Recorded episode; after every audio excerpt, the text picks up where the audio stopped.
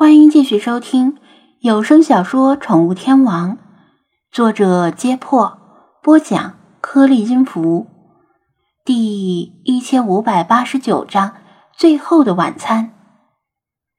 如果换成一个普通妹子，遇到犯罪事件，可能就吓傻了，或者慌慌张张的先逃跑再说。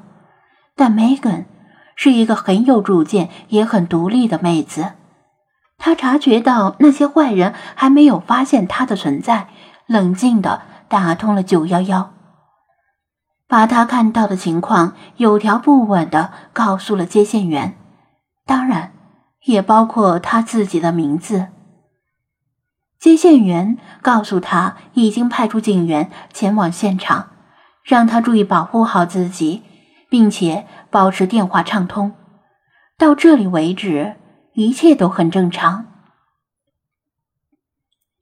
由于地处偏远，警车过了很久才抵达，而那时犯罪过程已经结束了，而非法拘禁的流浪汉们已经被关进了屋子。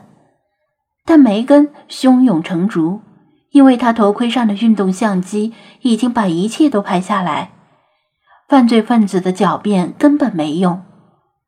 正当他松了口气。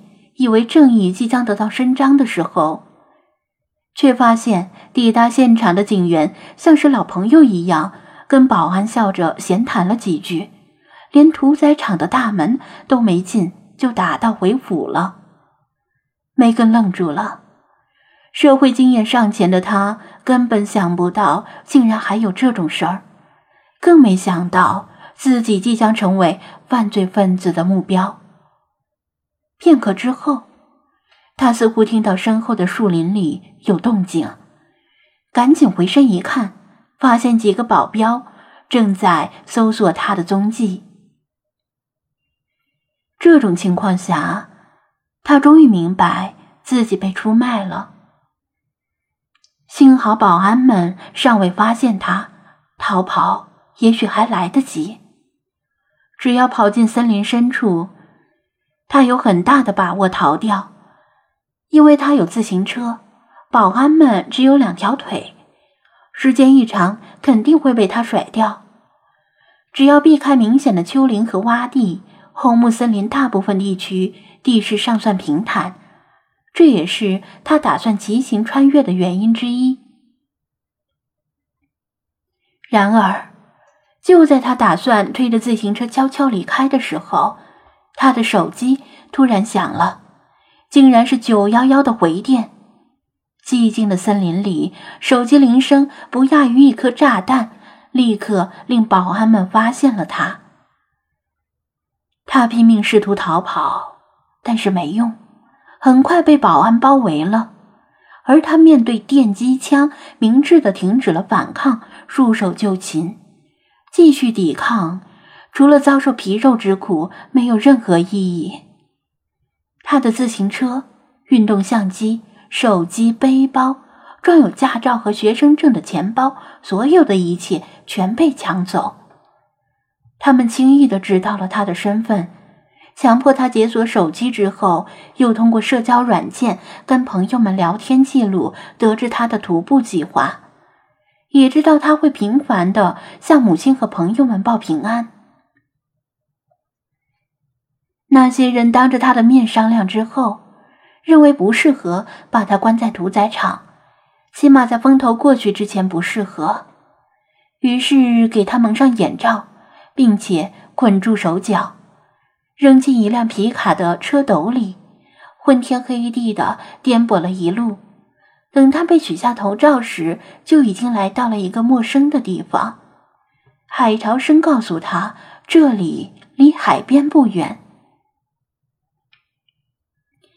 这里很古怪，他看到很多神情呆滞的人，穿着粗布衣服，辛苦的在田地劳作。任他如何声嘶力竭向他们呼救，他们充耳不闻，仿佛他不存在一样。甚至还有人面带微笑祝福他，仿佛他即将得到神的赐福。他被关进一间房子里。每天有人从小窗口送进最低限度的饮食，勉强维持生命。有人每天带着和善的笑容进入房间，跟他讲一些他完全无法接受的教条。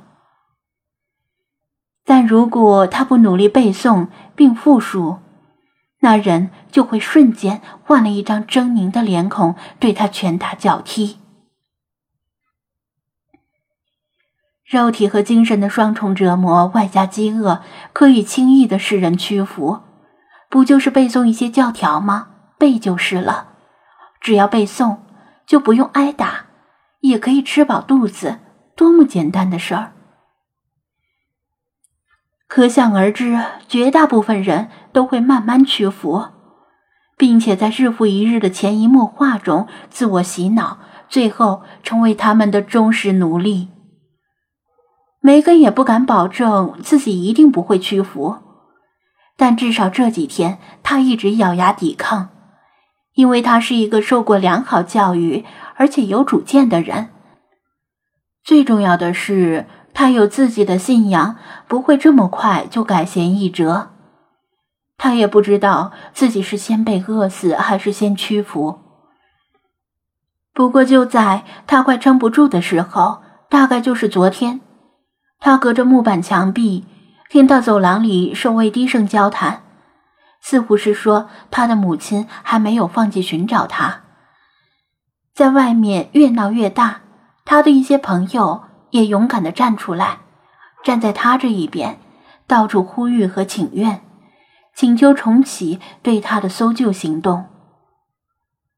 听到这些，他感动得热泪盈眶。瘦弱的身体又充满了抗争的力量，就连乌青的皮肤似乎也不再疼痛，空空的肚腹也不再饥饿。